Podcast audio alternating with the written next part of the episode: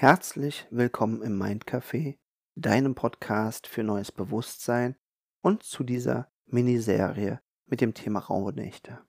In dieser Folge möchte ich auf dein Rauhnachtritual und auch natürlich auf mein Rauhnachtritual eingehen und dir so ein paar Inspirationen an die Hand geben, wie du das für dich gestalten kannst. Wie gesagt, du weißt jetzt ja bereits, dass es sich um zwölf Nächte mindestens handelt. Eventuell hängst du hinten dran nochmal eine extra Nacht am 1.6. oder machst sowieso wie ich zum, bis zum 1.6. Und wie gesagt, manche haben ja auch schon früher angefangen, dass sie quasi schon am 21. ein Ritual veranstaltet haben für sich oder eben in einer Gruppe. Ja, wie mache ich das für mich? Also zu, zunächst äh, schaffe ich mir, also man nennt das einen heiligen Raum, aber es ist für mich einfach ein gereinigter Raum. Ich mag es sehr gerne zu reinigen mit Kampfer, mit Lorbeer, äh, den ich jetzt auch in diesem Jahr ganz neu für mich entdeckt habe. Und zusätzlich nutze ich eben, wie gesagt, dieses Palo Santo sehr gerne und den weißen Salbei. Das mache ich natürlich nicht alles gleichzeitig. Sehr, sehr gerne gehe ich dann eben halt entweder, dass, dass ich mit Kampfer irgendwie vorher räucher. Viele sagen auch, es ist ideal, wenn du schon einen Tag vorher deinen Raum reinigst, aber dafür wird es auch nochmal eine extra Folge geben. Und das wird dann die Vorbereitung für meinen heiligen Raum, für meinen Zeremonienraum. Und dort sollte auf jeden Fall eben immer die Möglichkeit bereitstehen, etwas zu trinken, was sehr, sehr wichtig ist. Wenn du das magst, halt die Möglichkeit, dir passende Musik, entweder beruhigende Musik oder belebende Musik, inspirierende Musik aufzulegen. Du solltest dies auf jeden Fall gemütlich machen.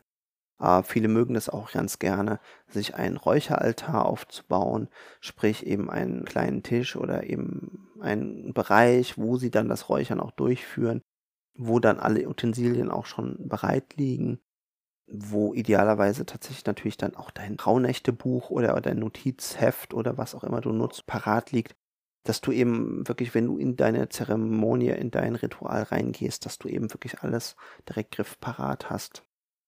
Das ist auf jeden Fall schon die wichtigste Grundlage. Ne? Also A, was zu schreiben, B, wenn du räuchern möchtest oder irgendwas verdampfen möchtest, dass das eben auch bereit liegt und nicht extra noch wieder gesucht werden muss, dass du diesen Raum eben halt vorher für dich reinigst, vielleicht auch, auch weißt, ja, also daher kommt eben auch das Rauhnächte, dass es eben auch Weihnächte sind, ja, dass man eben das Haus geweiht hat, ähm, dass man ja sich selbst, seine Lieben und sein, sein Umfeld eben ganz achtsam gewertschätzt hat und eben auch geweiht hat, ja. Und das eben halt tatsächlich nicht nur über Weihnacht irgendwie oder Weihnachten, was so eins bis drei Tage im Christlichen sind, sondern tatsächlich über eben diesen längeren Zeitraum der, der Weihnachte.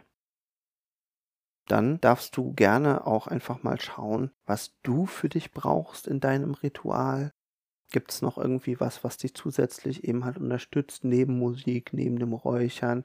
Wie du es dir besonders gemütlich machst, wie du vielleicht sicherstellst, dass du dann auch wirklich für dein Ritual Ruhe für dich hast, dass eben halt nicht irgendjemand dich rausreißt oder eben äh, dich irgendwie stört oder du irgendwelche äh, Dinge noch brauchst, ähm, dass du quasi dann immer den Raum zwischendurch wieder verlassen musst. Also weil egal ob jetzt allein oder in Gruppen, dass du wirklich dann für dein Ritual deinen Raum hast und dass eben da nicht zu viel Wirbel reinkommst, sondern dass dich wirklich darauf einlässt und dann auch zu einer Ruhe kommen kannst. Du kannst darüber hinaus dir natürlich zum Beispiel Kerzen mögen viele Menschen bereitstellen. Ja, auch dieser Adventskranz, den wir jetzt äh, oft äh, mit dem Christlichen in Verbindung bringen, der kommt ja ursprünglich natürlich nicht aus dem Christlichen, sondern eben aus den alten Brauchtümern, dass man eben da mit diesen grünen Zweigen und den Kerzen quasi sich Licht und Leben ins Haus geholt hat.